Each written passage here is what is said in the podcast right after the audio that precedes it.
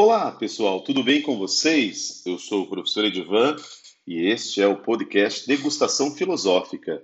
Estamos no nosso terceiro episódio desta temporada falando sobre a obra Discourse de Maquiavel, né? ou o discurso sobre a primeira década de Tito Livio, obra solicitada para o vestibular da Universidade Federal do Paraná, ano 2020/2021. Né? Já falamos então é, no último episódio sobre o proêmio do livro 1 e o capítulo 1 e 2, conforme se pede dentro do edital da universidade para esse vestibular. E vamos dar continuidade, então, falando do capítulo 3, né? E o capítulo 3, é, Maquiavel vai nos apresentar, então, neste capítulo, os acontecimentos que levaram à criação de tribunos romanos, né? Segundo ele, instituição que vai aperfeiçoar o governo de Roma. Eu, particularmente, considero esse capítulo de suma importância. Ele é fundamental para você compreender a importância que Maquiavel dará à participação popular ou não né, ou não participação popular, e aí você vai entender no decorrer da, da aula, da, da fala, né, se bem que é, o podcast é muito próximo a uma aula, né, e eu como professor me sinto assim, é, falando como se estivesse numa sala de aula, né, obviamente que eu imagino que você esteja ouvindo onde você quiser, e esse é o legal do podcast. Hã?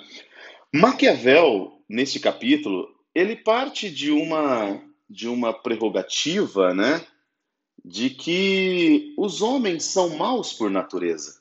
Né? Já tinha dito isso anteriormente, que ele estava convencido de que os homens são vaidosos, mas ele também considera que os homens são maus por natureza. E diante disso, os homens buscam sempre agir com perversidade. Né? O homem é perverso. Sempre que há ocasião é, propícia para isso, o homem vai agir é, de maneira perversa né? É, mesmo que de imediato, né, a priori você não note isso, mas em algum momento o homem vai revelar sua verdadeira face, a sua face do mal. Né? É, é, segundo, o, segundo Maquiavel, né, é, quando, quando você olha nas, na obra de Tito Livio, você percebe Tito Livio falando que é, após a expulsão dos tarquínios do poder, né, é, entre o povo e o Senado romano é, havia uma aparente, uma aparente tranquilidade nas relações. Né? Hum, podemos dizer que o, o, o Senado, de certa forma, se colocava ao lado do povo, se colocava favorável aos interesses do povo. Né? Mas Maquiavel vai dizer que isso, na verdade, era uma estratégia. Né? É, no fundo mesmo, esse Senado romano, essa nobreza romana, ela morria de medo dos tarquínios. Né? É, é, é, o que, que significa isso? Tinha medo de que eles pudessem voltar pelas mãos do povo. Isso é importante que se entenda. Além disso, o Senado romano temia é, que o povo também se afastasse deles, naquele momento em que eles precisavam do apoio popular para se efetivar no poder. Conseguem entender isso? E, e, e segundo o, o Maquiavel, essa aparente tranquilidade, essa aparente harmonia, essa aparente preocupação do Senado romano com o povo é, durou até, até, até a morte do último Tarquínio, né? Então, enquanto os Tarquínios viveram, estava tudo, tudo assim, né? Mas logo que os Tarquínios morreram, a nobreza percebeu que não havia possibilidade de um retorno de uma monarquia, né? Então eles pararam de se importar com o povo, não deram mais atenção ao povo, né? E foi aí que surgiu uma crise muito grande na relação entre os nobres romanos, entre o Senado romano e o povo, de um modo geral, é, chamados ali, então, de plebeus, né? Então, a plebe e o Senado e a nobreza, né, a plebe e a nobreza, começaram a ter uma relação mais tensa, né, uma relação que não era tão boa assim. Hum, segundo Maquiavel, é, é, esse período de crise, né, ele, ele ganhou muito mais força diante da reivindicação do povo. E qual era a reivindicação do povo? O desejo de ter representantes plebeus dentro do Senado. Né? Então, é o povo querendo participar das decisões políticas de Roma.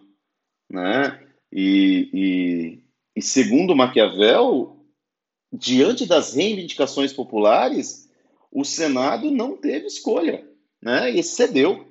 Foi aí que se criou, então, o, o, o cargo de tribuno. Né? Então, criaram-se aí uh, os cargos de tribunos da plebe. Né? É... O que, que você percebe nessa, nessa situação, nesse caso? Né? É...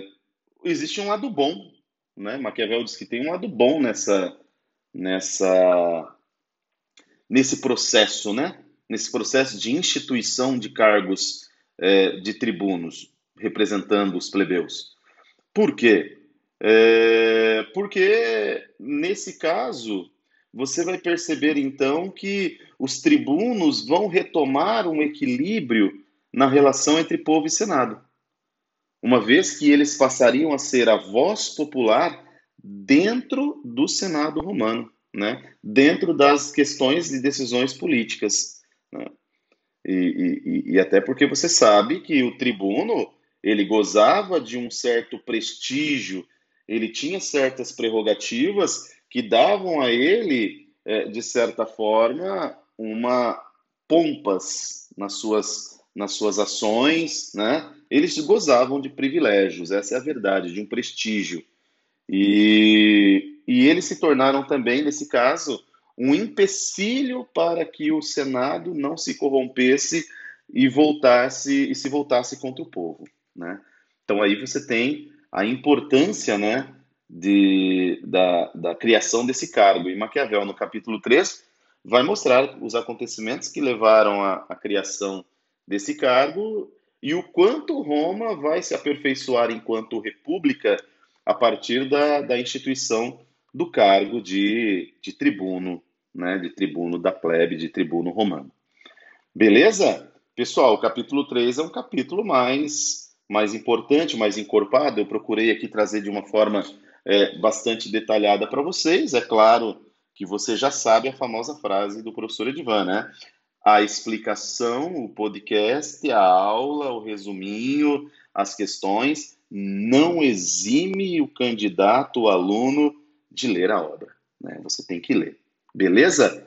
É, ficamos aqui no capítulo 3, então, para que no próximo nós venhamos a falar, nós, nós viremos aqui falar um pouquinho sobre o capítulo 4 e, e daí para frente, né? Para trazer mais uma explicação e uma compreensão da obra de Maquiavel, conforme pede a Federal. Então não perca o próximo episódio aqui no Degustação Filosófica com o professor Edivan. Tchau, galera!